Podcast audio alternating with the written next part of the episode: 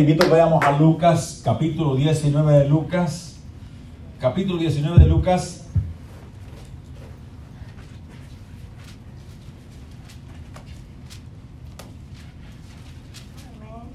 Vamos al del 39 al 44. 39 al 44 de Lucas 19.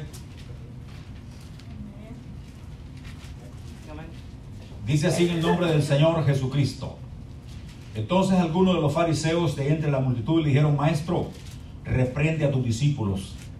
Él respondiendo les dijo, os digo que si estos callaran, las piedras clamarían. Y cuando llegó cerca de la ciudad, al verla, lloró sobre ella, diciendo, Oh, si también tú conocieses, a lo menos en este tu día, lo que es para tu paz, ah, más ahora está encubierto de tus ojos. Porque vendrán días, vendrán días sobre ti cuando tus enemigos te rodearán con vallado y te sitiarán y por todas partes te estrellarán y te derribarán a tierra y a tus hijos dentro de ti y no dejarán en ti piedra sobre piedra porque por cuanto no conociste el tiempo de tu visitación. Le damos las gracias al Señor por su palabra. Altísimo, le honramos y le damos gracias por su bendición, por tu palabra que hemos dado lectura en tu nombre. Pedimos dirección que sea su Santo Espíritu guiándonos a toda justicia, a toda verdad, que nos enseñe tu palabra. Padre, en tu nombre, con todo temor y temblor, se exponga tu palabra y tu palabra que no regresa vacía pueda producir en cada uno según usted le envía. Padre, le damos gracias que todo lo que se haga sea para la alabanza de tu nombre, en tu nombre santo y precioso Señor. Recibe la alabanza en esta hora, bendito Dios, en el poderoso nombre del Señor Jesucristo. Gracias le damos, bendito Dios, por su bendición. Todo en tu nombre santo y precioso, la alabanza sea para usted. Gracias, muchas gracias. Si le damos un aplauso al Señor Jesús, hermanos.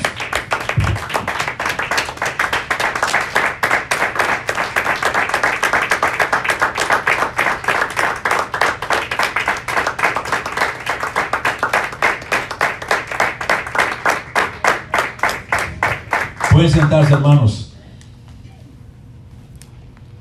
El Señor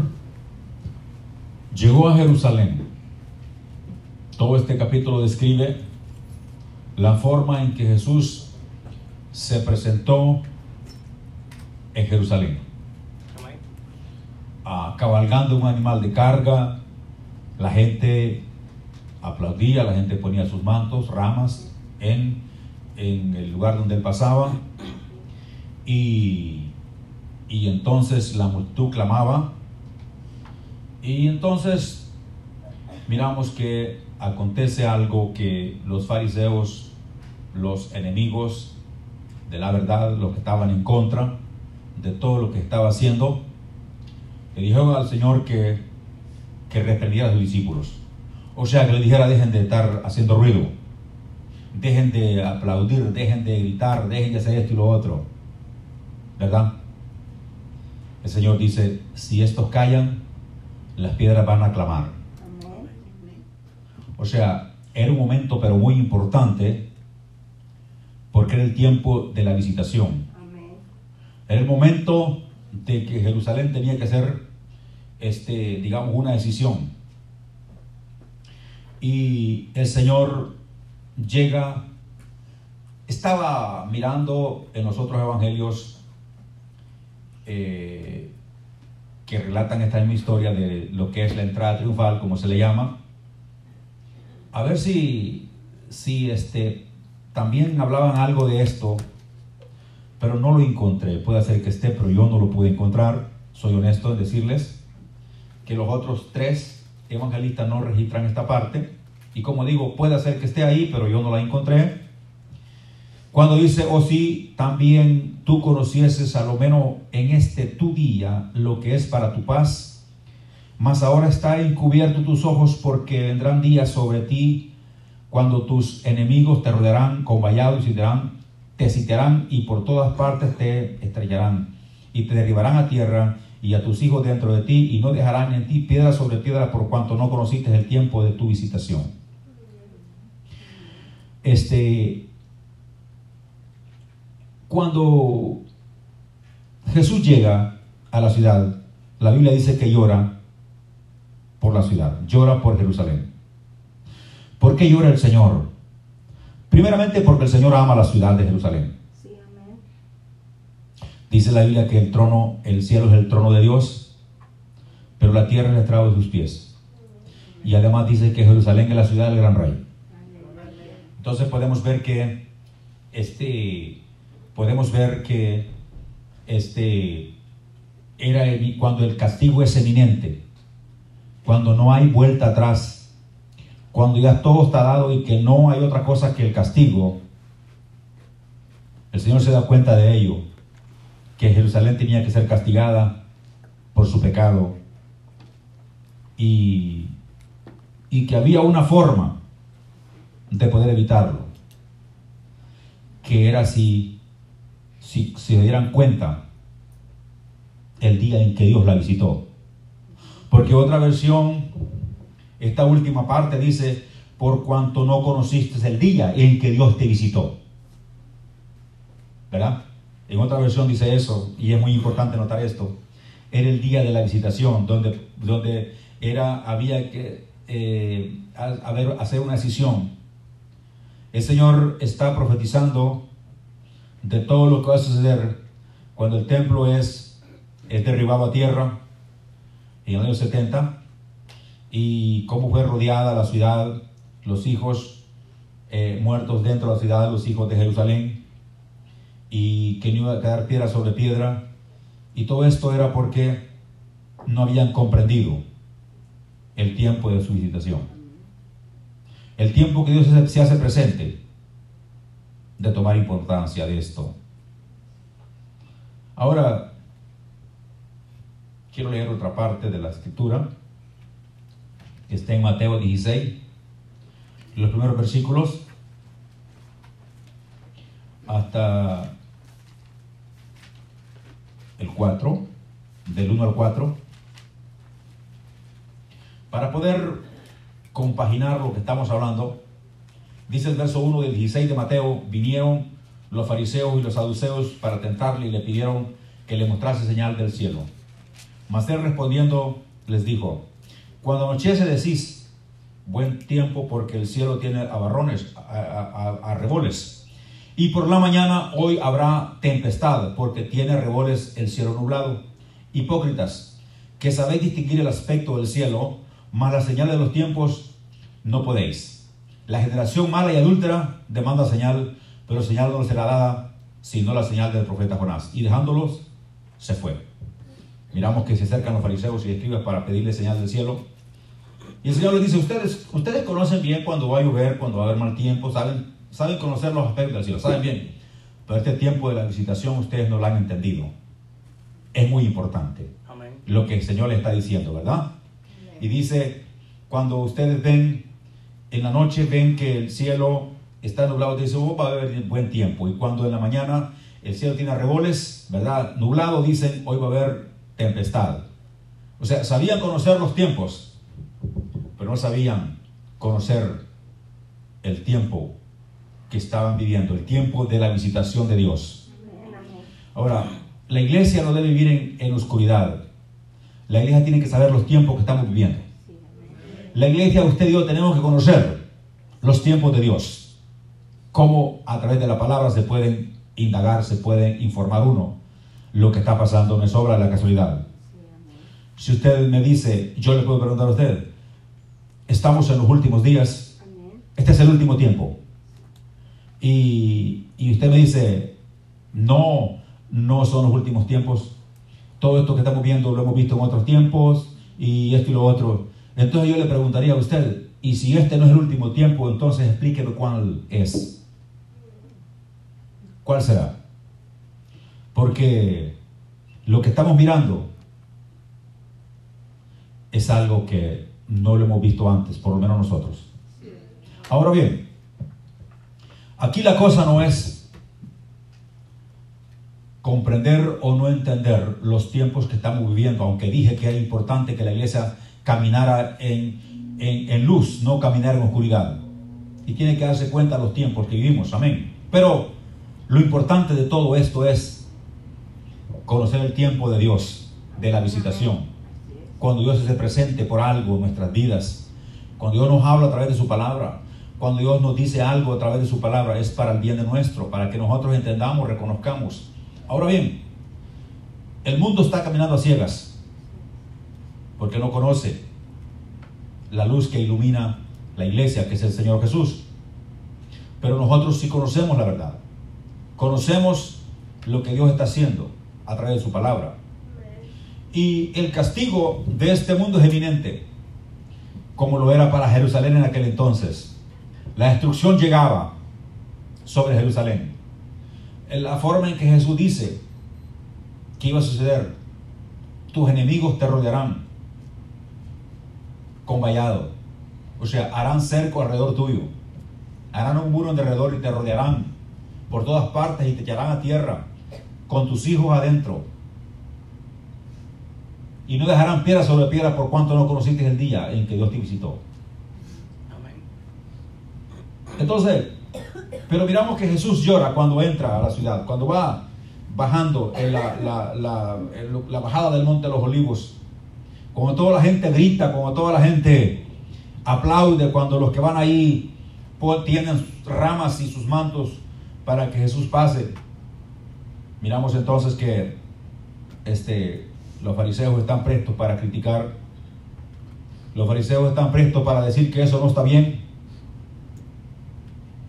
Hay, hay momentos que alguien tiene que gritar, alguien tiene que decir algo, porque si lo dejamos adentro puede explotar. Las piedras van a tener que gritar. Alguien, los, los, los, muros van a tener que romperse. Alguien va a tener que denunciar la gloria de Dios. Alguien tiene que decir que Dios es grande. No se puede quedar uno con, con la boca cerrada solamente porque a alguien no le guste. Que le demos gracias y la honra y gloria, honra a Dios. Solamente porque alguien como los fariseos esté diciendo, Maestro, reprende a tus discípulos que nos sigan hablando. El diablo quiere que todos estemos callados y entre más quietos mejor, sin mover las manos, sentados solamente, sin hacer nada. El diablo quiere ver todo el mundo con la boca cerrada. Amén. Pero el Señor Jesucristo quiere que nosotros le demos gloria y honra. Le alabemos. No vamos a permitir que una piedra empiece a clamar por nosotros. Nosotros vamos a levantar las manos y le vamos a dar gloria y honra a aquel que la merece. Vamos a testificar su grandeza. Vamos a poner de manifiesto que Él es Dios. No importa que al mundo no le guste. No importa que el diablo no quiera. Vamos a declarar que Jesucristo es el Señor. Que Él es Dios.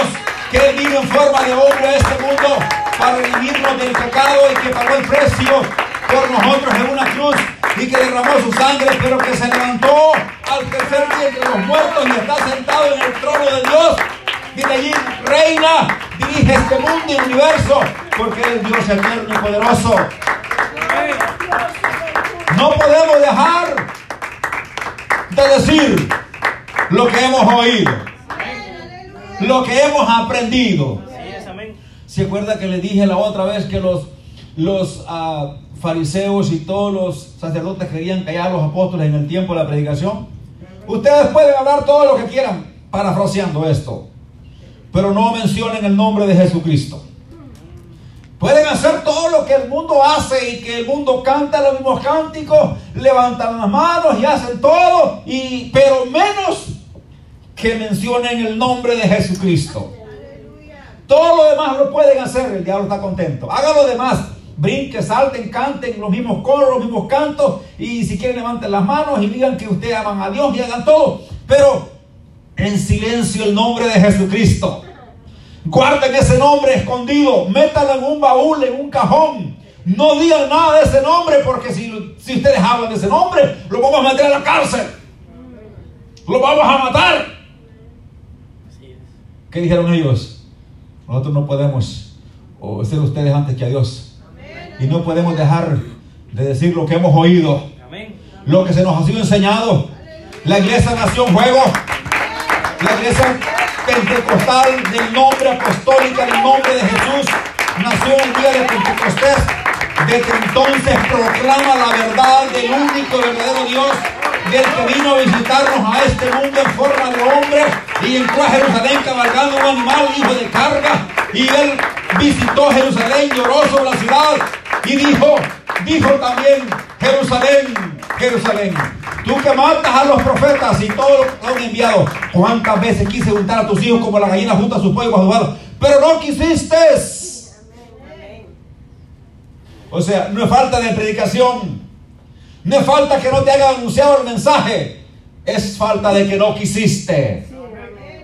Y el Señor dijo, vuestra casa os es dejada desierta y yo desde este momento les aseguro que no me van a volver a ver hasta el día que digan, bendito el que viene en el nombre del Señor.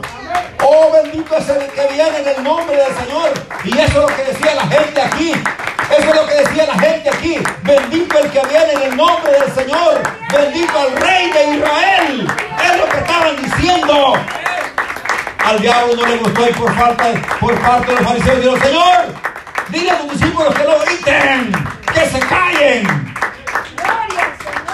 Bendito sea el nombre del Señor. Cuando el Señor iba, iba, iba bajando la bajada de- del Monte de los Olivos, la gente gritaba, la gente, la gente eh, eh, ponía palmas y, y entonces dice la escritura que en el versículo en el versículo 38 bueno leamos el 37 cuando llegaba ya cerca de la bajada lo que estaba diciendo la bajada del monte de los olivos toda la multitud de los discípulos gozándose comenzó a alabar a Dios. Y a grandes voces o mejor dicho como la gente quiere con la boca cerrada. Como dice la Biblia a grandes voces por todas las maravillas que habían visto. Diciendo bendito el rey que viene en el nombre del Señor paz en el cielo y gloria en las alturas. Gloria a Dios, aleluya. la iglesia no puede callar. Amén. la iglesia no se puede cerrar de decir no es que va a venir tiempo o viene ya o está ya que mucha gente va a decir ya no siguen haciendo ruido ya no sigan hablando en el nombre del Señor Jesucristo. Ya no sigan le vamos a cerrar. Pero sabe qué nosotros no nos preocupa eso. Porque usted y yo podemos unirnos en las casas como los apóstoles y gritar y alabar el nombre de Jesús. Y glorificar su nombre y decirle gracias Señor. Gracias Jesús por todo lo que haces en mi vida. Gracias Señor por todo lo que haces en mi familia. Gracias Señor porque yo andaba perdido en delitos y pecados y usted me llamó, me trajo. Habrá algo de que darle gracias a Dios.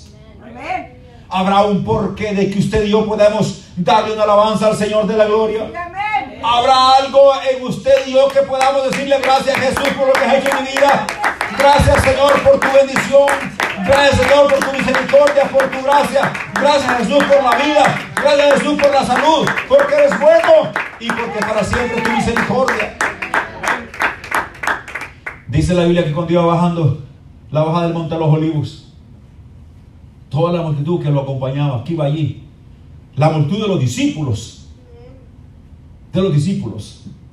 O sea, los que eran discípulos del Señor, gozándose comenzaron a alabar a Dios a grandes voces. Esta gente estaba conectada.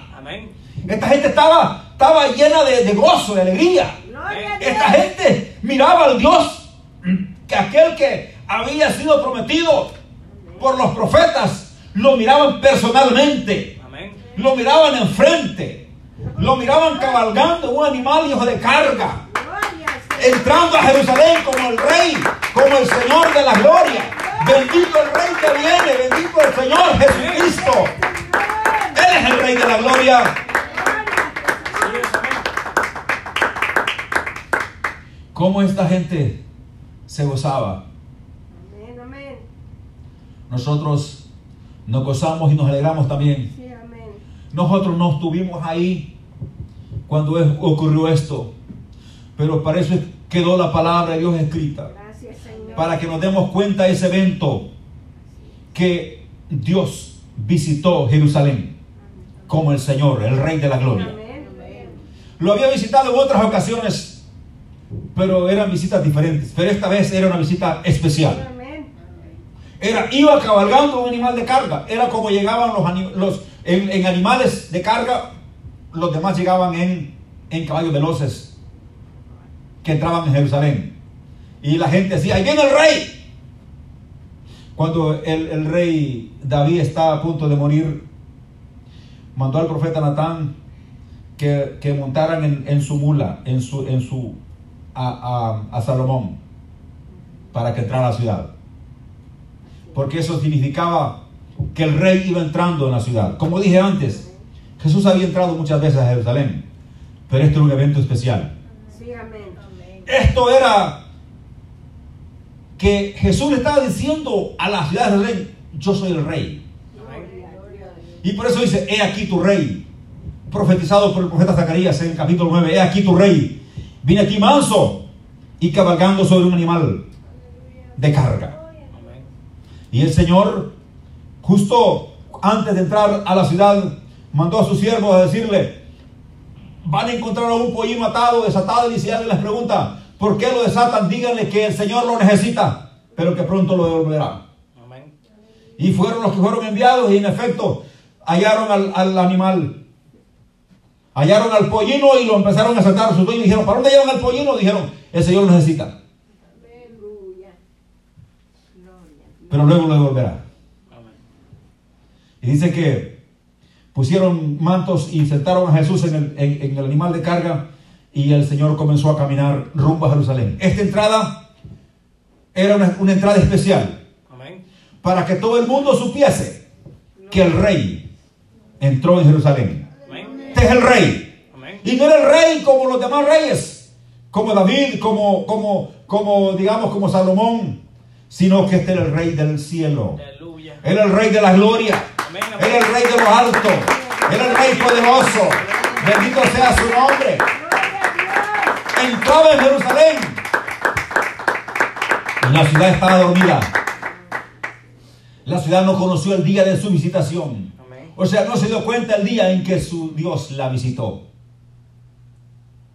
Los que estaban haciendo ruido eran los discípulos del Señor. Los que estaban con palmas, los que estaban gritando, los que estaban diciendo, bendito el que viene en el nombre del Señor, eran los discípulos del Señor. Gloria a Dios. Pero los demás estaban dormidos. Estaban como expectantes, mirando nomás a ver qué pasaba. Este mundo, su castigo es eminente. O sea, no hay vuelta de hoja. Es eminente, llegará de un momento a otro. Amén, amén. Pero el mundo está dormido. La iglesia no tiene que estar dormida. Amén.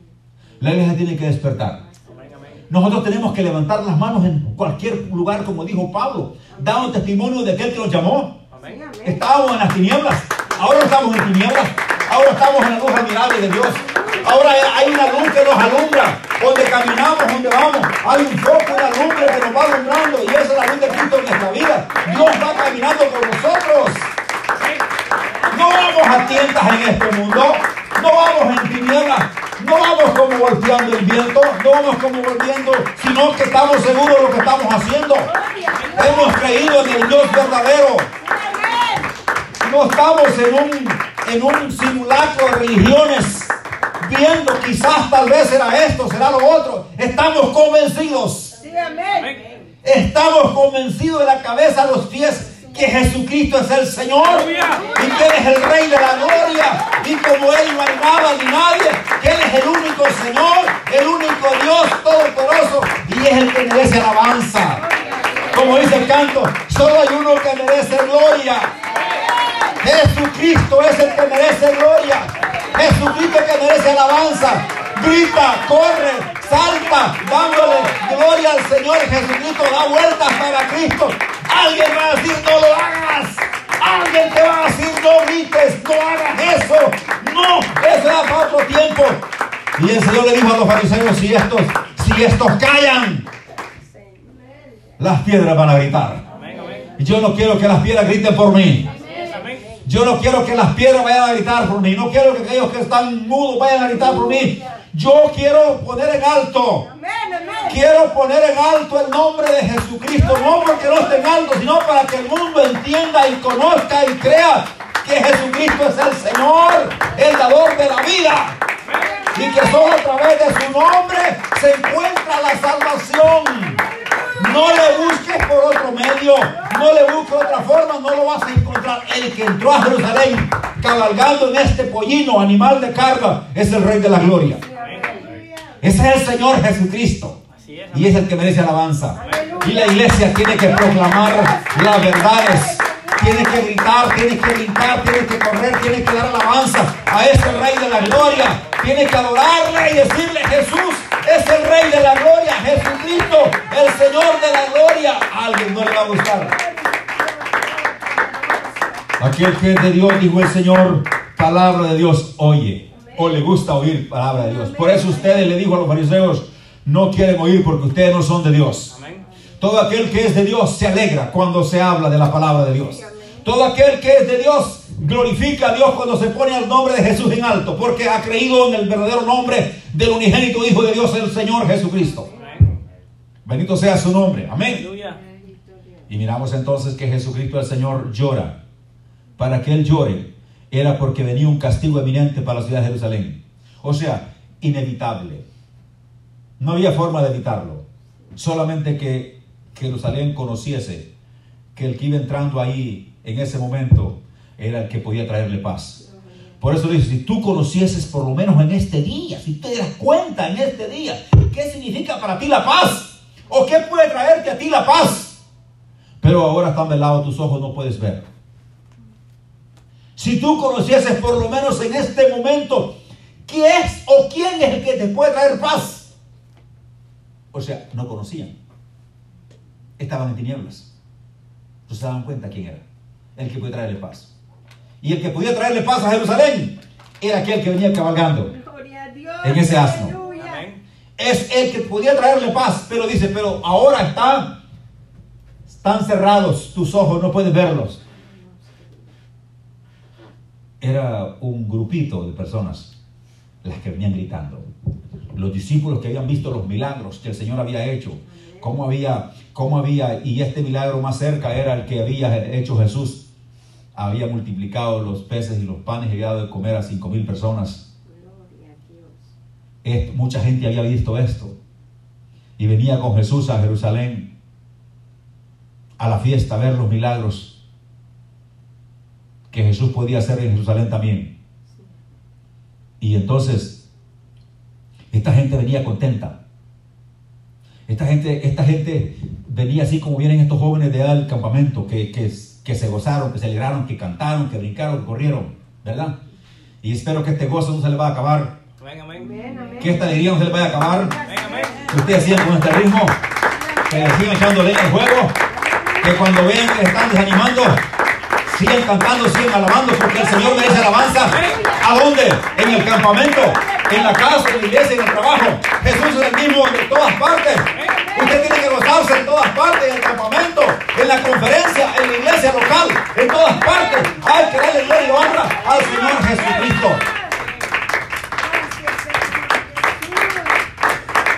No vamos a ser cristianos que nos gozamos nomás en las conferencias. O cristianos que nos gozamos nomás en, en un campamento. Nos vamos a gozar también aquí. Porque el Dios que estaba en ese campamento está aquí también. Ese Dios que le dio, que le impulsó a usted a correr en el campamento está aquí. Ese Dios que le dio fuerza en el campamento para tener convicción de lo que está oyendo la palabra está aquí. Bendito Dios. Y ese Dios es poderoso. Y ese Dios merece alabanza. Y ese Dios es fuerte y es poderoso. Ese Dios es maravilloso. Y yo no me canso de decir que Jesucristo es el Señor. Que Él es Dios. Que Él es poderoso. Que Él es grande. Que ha hecho maravillas en mi vida y las hace en usted también. Y va a hacer cosas grandes. Cuando hay una gratitud de parte de un, de un pecador hacia Dios, algo va a ocurrir. Amén, amén. Amén. No, no sé si dije bien. Cuando hay una gratitud de alguien para con el Señor, algo va a suceder. Cuando hay una eso fue lo que dije. Amén. Cuando hay una gratitud de alguien Amén, amén. Aleluya. hacia el Señor Jesucristo, hay algo va a pasar. Es que yo les digo que tiene algo de darle gracias a Dios. Si usted no tiene darle gracias a Dios, siga así como está.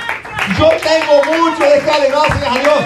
Señor, gracias por la vida y la salud, por el camino y respiro. Gracias por el pan de la tierra. Gracias porque el día de hoy me ha guardado y me ha protegido. Gracias porque estoy aquí para alabar su nombre. ¿Por qué? Hay una gratitud interna. Porque hay agradecimiento para con mi Dios, el Señor Jesucristo. Hay una gratitud de alguien para con Dios, algo va a ocurrir. No se va a caer así.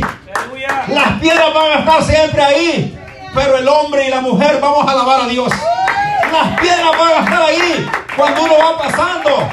No van a gritar, pero la iglesia tiene que decir que Jesucristo merece alabanza.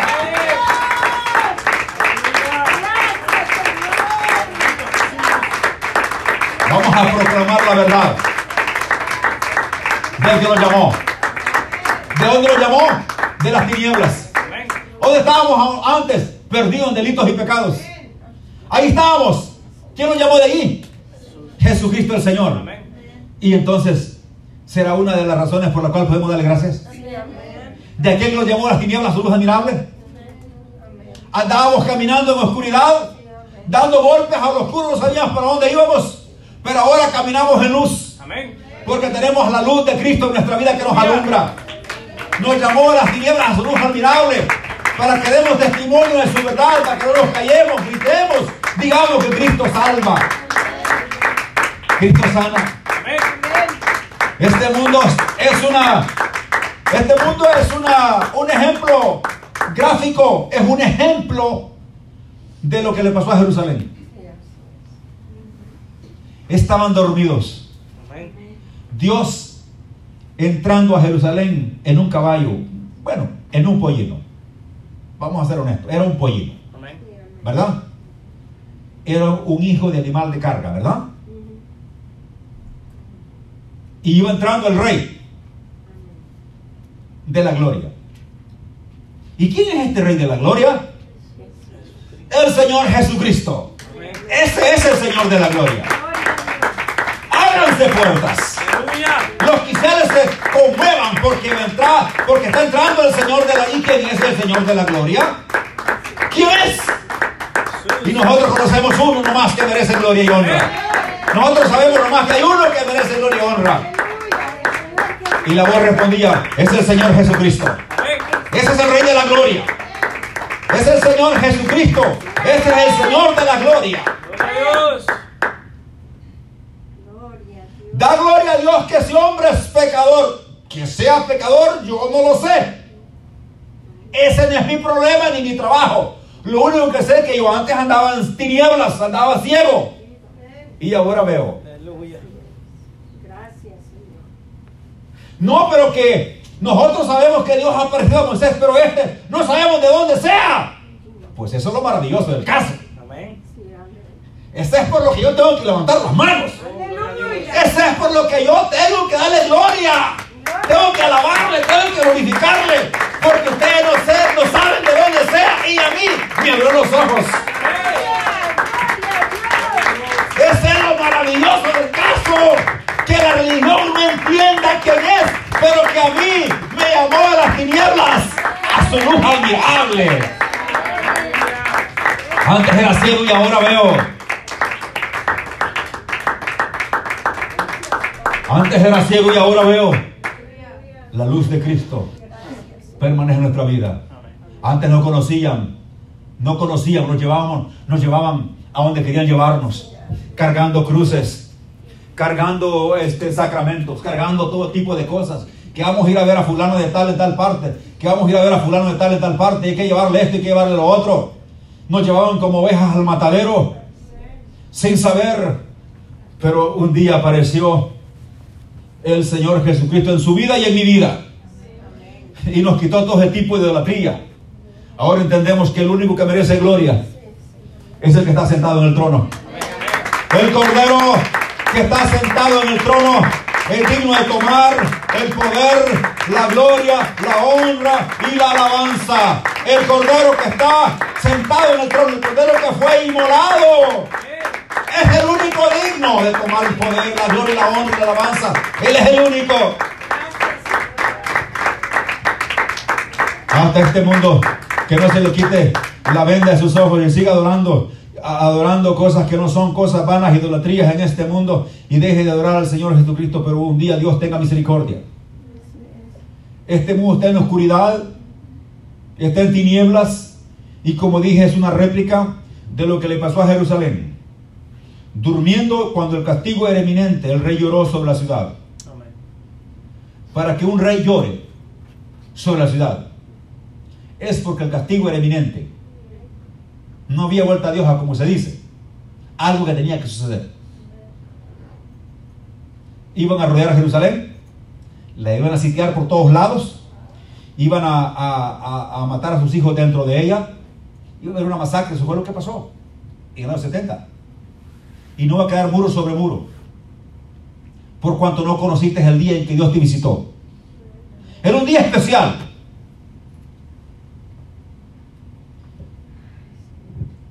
A nosotros nos llamó Jesús, ¿verdad que sí? Amén. ¿Qué significa eso? Que Dios nos visitó, ¿verdad que sí?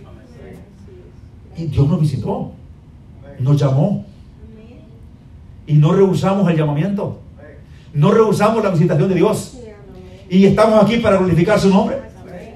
Vale, gracias porque Él nos visitó. Pero ¿cuánto de este mundo Dios la ha visitado y ha rehusado recibir ese llamamiento de Dios en su vida? Y ha rehusado este mundo. Dale gloria al que merece alabanza. El castigo es eminente para este mundo. El castigo va a llegar de un momento a otro a este mundo. Como Jerusalén. El rey lloró. ¿Usted cree que el rey quiere la- el castigo de este mundo? No, no quiere. Dios no quiere que nadie perezca. Dios quiere que todos procedan al arrepentimiento. Por eso es que hay, hay predicación por todos los medios. Y ahora con esos medios que hay, las predicaciones llegan a todas partes del mundo en segundos. Antes el apóstol Pablo tenía que irse en barco para otro pueblo para predicar. Tenía que caminar. Se tiraba días. Ahora la predicación llega in- inmediatamente.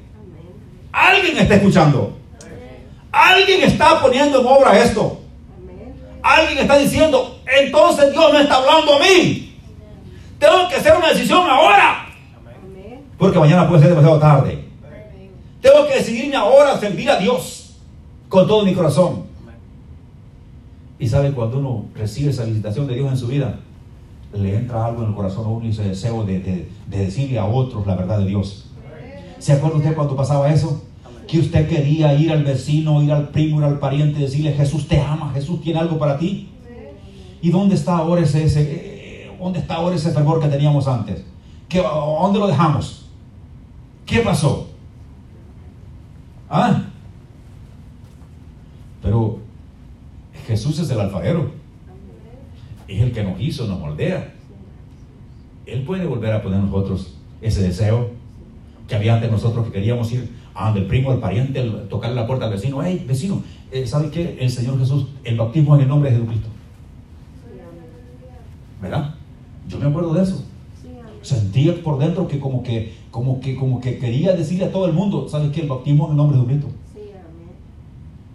Y sí, se tienen, se tienen, este, ¿verdad?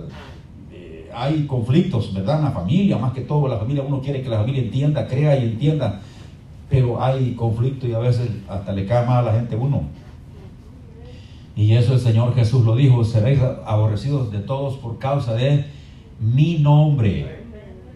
Seréis aborrecidos por toda la gente, por todos los pueblos, por causa de mi nombre. Cualquier cosa puedes hablar, pero menos el nombre. Porque si, si somos exclusivos en el nombre, oh no, que todos los caminos llegan a Roma. A Roma sí, porque esa es la, es la religión pagana. Pero el cielo solo hay un camino. Aquel que dijo, soy el camino, la verdad y la vida. Y nadie viene, no dijo va, porque va a otro lado, él dijo viene, porque ahí estaba enfrente. Nadie viene al Padre, sino por mí. Nadie puede llegar a Dios Nadie puede llegar al cielo sino por Jesucristo. Él es el camino, la verdad y la vida. Oiga, y la iglesia tiene, la iglesia tiene a Jesucristo. Amén. ¿O no? Amén. Amén.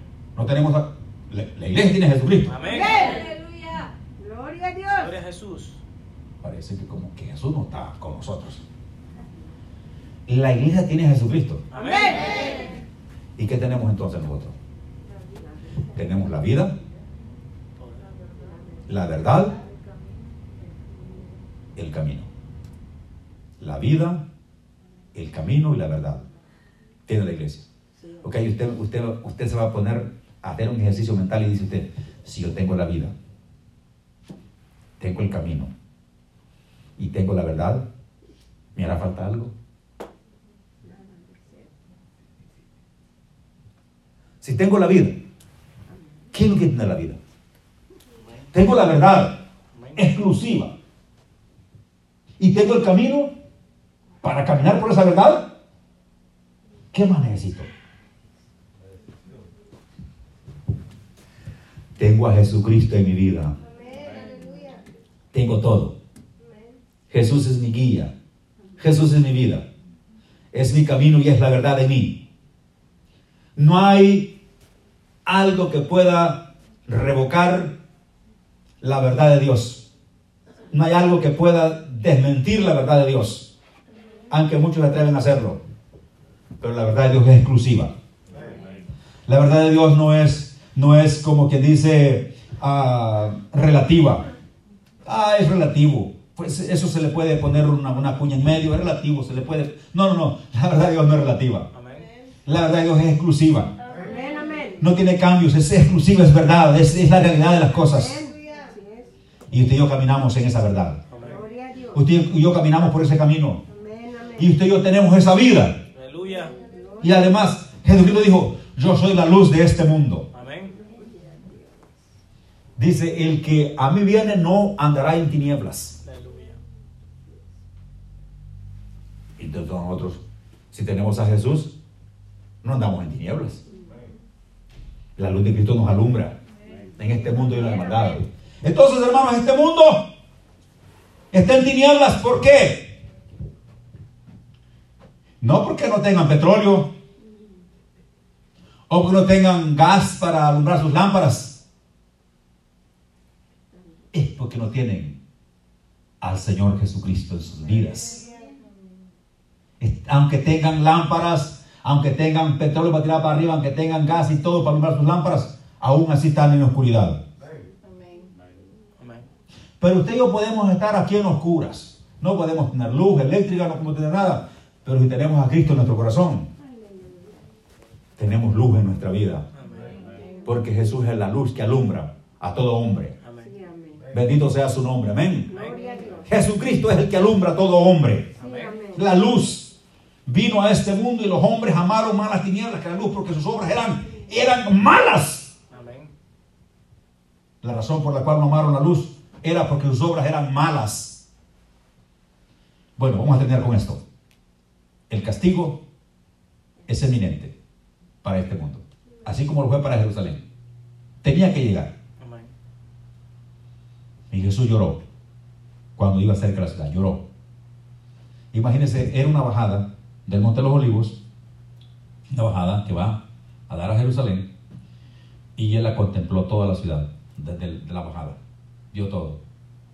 Y cuando vio todo el mundo haciendo lo que le daba la gana dentro de la ciudad, cuando vio la religión, el paganismo interno adentro, se conmovió internamente y lloró el rey.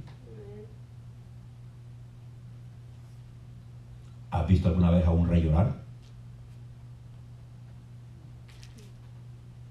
Pues los reyes de la tierra todos son arrogantes, orgullosos, egoístas, vanidosos. Pero este rey lloró. Lloró por la ciudad. Porque él amaba a los que estaban adentro, no importa cómo estuvieran haciéndolo. Él amaba la ciudad y amaba a los que estaban adentro. Pero no quisieron entender. No quisieron oír la predicación. No quisieron entender lo que él estaba diciendo. Y ese es el problema que pasa ahora. Mucha gente no quiere entender. Mucha gente no quiere creer. Pero un día como todo, vendrá la destrucción. Unos 37 a 27 años más tarde de que Jesús anunció esto, en el año 70 llegó la destrucción a Jerusalén. Exactamente como Jesús lo había dicho. No quedó piedra sobre piedra que no fuera derribada. Quedó completamente un desastre. Algunos expertos dicen, historiadores, que la sangre corría por las calles de Jerusalén. Y los pocos que quedaron fueron llevados cautivos a todas las naciones. Y desde entonces están esparcidos por todas partes. Pero un pequeño grupo regresó cuando Israel volvió a ser nación. Y esta es la nación de Israel. Esta es la nación de Israel, que nació en el año 48, 14 de mayo, que va a ver los últimos acontecimientos de la historia humana. Porque el Señor se refería a esto cuando dijo, no pasará esta generación hasta que todo esto acontezca. Esta es la generación. Porque antes de eso, del 2000 para del, del, del año 70 para acá, no había, no estaba ese pueblo. Estaba en el exilio. Pero ahora muchos están llegando de todas partes, sean negros etíopes, sean blancos, sean morenos, son descendientes de las tribus de Israel y están llegando a Israel. Porque el Señor dice, con un silbido los llamaré. ¿Verdad? Y no importa donde se encuentren, están escuchando ese llamado. ¿Verdad? Para ir a recibir al rey. Aquel que una vez no quisieron recibir, acuérdense que estamos diciendo que los que iban gritando, los que iban alabando a Dios eran los discípulos. No estamos hablando de los apóstoles. Los apóstoles no eran doce. Los discípulos, que eran bastantes que andaban atrás de Jesús. Eran los que iban gritando, poniendo ramas, todo esto. La demás gente nomás estaba mirando y, y criticando. ¿Verdad? Pero Jesús le dijo, de cierto les digo que de ahora no me van a volver a ver. Era la última vez que lo miraban ahí. Hasta que digan, Israel tiene que decir cuando venga todas estas guerras que van a quejar a Israel, todos los problemas que van a venir contra Israel, cuando se den cuenta que sus armas no son eficaces para todo lo que el mundo que te, pelear contra ellos, van a tener que mirar para arriba. Van a tener que decir, bendito aquel que viene en el nombre del Señor. Aquel que despreciaron allá, aquel que despreciaron cuando iba un animal de carga, ahora no viene un animal de carga, ahora viene un caballo blanco, un simbolismo de poder, un simbolismo de autoridad, un simbolismo de que va corriendo recio. Allá venía un caballo a paso lento, en un, perdón, en un, en un pollino. Ahora no, hoy viene como, como, un, eh, como un relámpago que se muestra del oriente al occidente. Así será también la venida del Hijo del Hombre, con poder y autoridad. Y cuando Israel esté a punto ya de ser aniquilado, a punto de ser vencido, aparecerá aquel que vino en un burro, ahora viene un caballo blanco. Y los ejércitos celestiales vienen con él a defender a su pueblo, aquel por cual lloró la ciudad de Jerusalén. Bendito el Señor. E Israel en ese momento dirá, bendito, porque eso fue lo que dijo el Señor. Eso fue lo que dijo. Desde ahora no van a volver a ver hasta que digan, bendito el que viene en el nombre del Señor. Aleluya. Porque esa fue una de las razones por la cual los fariseos le dijeron a Jesús, Señor, reprenda a tus discípulos, porque estaban diciendo, bendito el rey que viene en el nombre del Señor, lo que estaban diciendo. Ellos no querían aceptar que el rey que estaba llegando, el rey de gloria, no querían aceptar. Pero en ese tiempo van, a- van a decir, cuando vean que toda la gente le ha puesto, le ha dado la espalda y que ya no puedan con el paquete de este mundo, todo el mundo odiándolos a ellos, van a tener que mirar para arriba y decir, bendito el que viene en el nombre del Señor. Ahora sí, ahora sí lo vamos a aceptar. Ahora sí vamos, nos vamos a dar cuenta el día de su visitación. Ahora sí queremos verlo. Ahora sí queremos adorarle. Ahora sí, aquella vez no, pero ahora sí. Todo el periodo de tiempo desde que eh, Israel fue al exilio desde el año 70, la iglesia del Señor sigue trabajando. Y la iglesia sigue proclamando, sigue proclamando la verdad de Dios. Si alguien me está escuchando, aparte de los que están aquí, le puedo asegurar que el tiempo está cerca y que el día del Señor se acerca y que hay que prepararse. Y que solamente en Jesucristo el Señor hay salvación. Amén. Con esto lo dejo tanto a ustedes como a los que están escuchando en otro lado. Que el tiempo se acerca y que el castigo es eminente y que tiene que llegar de un momento a otro, así como llegó a Jerusalén. Vamos a darle gracias al Señor. Vamos a honrar su nombre. Démosle gracias al Rey, al Rey poderoso,